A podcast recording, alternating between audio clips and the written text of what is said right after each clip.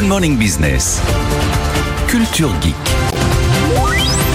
Et Anthony, un smartphone, ça sert vraiment à tout, même à se défendre. C'est Il ne ça. s'agit pas de le lancer euh, à la Non, tête alors de vous pouvez, mais c'est une technique qui, marque, qui ne fonctionne qu'une Oui. fois. Après le téléphone, il faut le changer quand même. Non, je vais vous présenter des coques de smartphone aujourd'hui qui, alors, protègent le smartphone, ça c'est bien, mais qui protègent aussi le possesseur du smartphone, ce qui est encore mieux.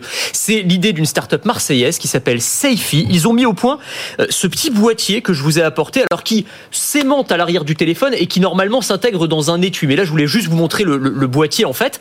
Et en fait, il a été conçu, ce petit boîtier, pour repousser, pour faire fuir un agresseur potentiel dans la rue par exemple. C'est-à-dire qu'en gros, vous allez appuyer sur Ah oui. le petit boîtier. Alors Ah c'est ouais, très c'est le système désagréable. du hein, sifflet. Moi, ma mère me donnait un sifflet quand j'étais petite. voilà, alors là c'est même pire parce que là je vous ai mis c'est le volume minimum ça. hein. Normalement c'est une alarme de 130 décibels donc c'est l'équivalent d'une alarme de maison Oui. qui va se déclencher quand vous appuyez. Alors il faut appuyer trois fois rapidement sur ce petit boîtier.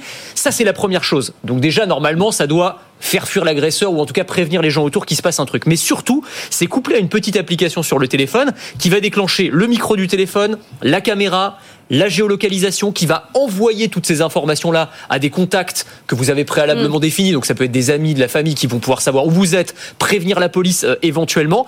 Ça peut enregistrer aussi l'agression, donc ça peut servir de preuve pour la police. Donc on voit bien que ça peut être hyper intéressant dans le cadre d'une agression de rue. Mais il y a d'autres scénarios. On peut imaginer dans le cas de harcèlement scolaire, de violence conjugale, où là on va peut-être pas mettre l'alarme, on va le mettre en mode silencieux. Et en appuyant à l'arrière du, du- du téléphone, eh ben, on va pouvoir enregistrer ce qui est en train de se passer et prévenir euh, des personnes qu'on on n'est pas bien, euh, qu'on n'est qu'on n'est pas en sécurité. Donc voilà à quoi ça peut servir ces petites euh, coques. C'est une start-up hein, C'est une start-up marseillaise, ouais, S-A-F-E-E. E Ils ont commencé à le lancer en précommande. Ça sort l'an prochain, début d'année prochaine. On peut déjà le précommander. Ça coûte 55 euros. Et ça intéresse pas Apple directement ou des grandes boîtes? Alors ça intéresse des grandes boîtes, euh, peut-être pour le commercialiser, vous avez raison, mais ça les intéresse aussi pour équiper leurs salariés. Ils ont aujourd'hui parmi leurs plus gros clients des grandes entreprises qui veulent sécuriser les trajets de leurs salariés, surtout quand euh, voilà les, entreprises sont installées dans des zones qui craignent un petit peu. Bah, ça permet voilà sur le trajet euh, d'avoir une petite sécurité supplémentaire.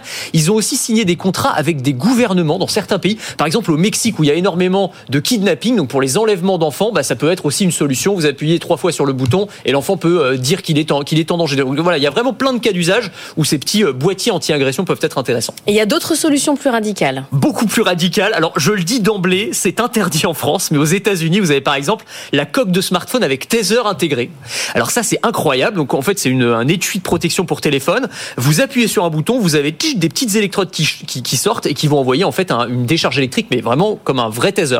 Alors le petit avantage, le petit point bonus, c'est comme il y a de l'électricité, ça, re- ça recharge votre téléphone aussi. Ça sert de, de- Ah de bah c'est batterie externe, Ah bah ça c'est nouvelle Alors c'est interdit en France, aux États-Unis ça fonctionne très très bien. En revanche, ce qui est autorisé ou au moins toléré en France, c'est la même chose mais avec une bombe au poivre. Donc même chose. Et, et l'intérêt c'est que quand vous déclenchez la bombe au poivre, là aussi vous allez pouvoir euh, déclencher une alarme, euh, prévenir les, les- les secours ou, ou- ou la famille. Donc là aussi il y a un côté connecté en plus de, du device qui permet de se protéger directement. Quoi. Merci beaucoup Anthony Morel. Et si vous aimez la tech et l'innovation, je vous propose de me retrouver dans Le meilleur reste à venir. C'est le podcast qui veut vous donner envie de vivre en 2050, à retrouver sur le site de BFM Business et sur toutes les plateformes.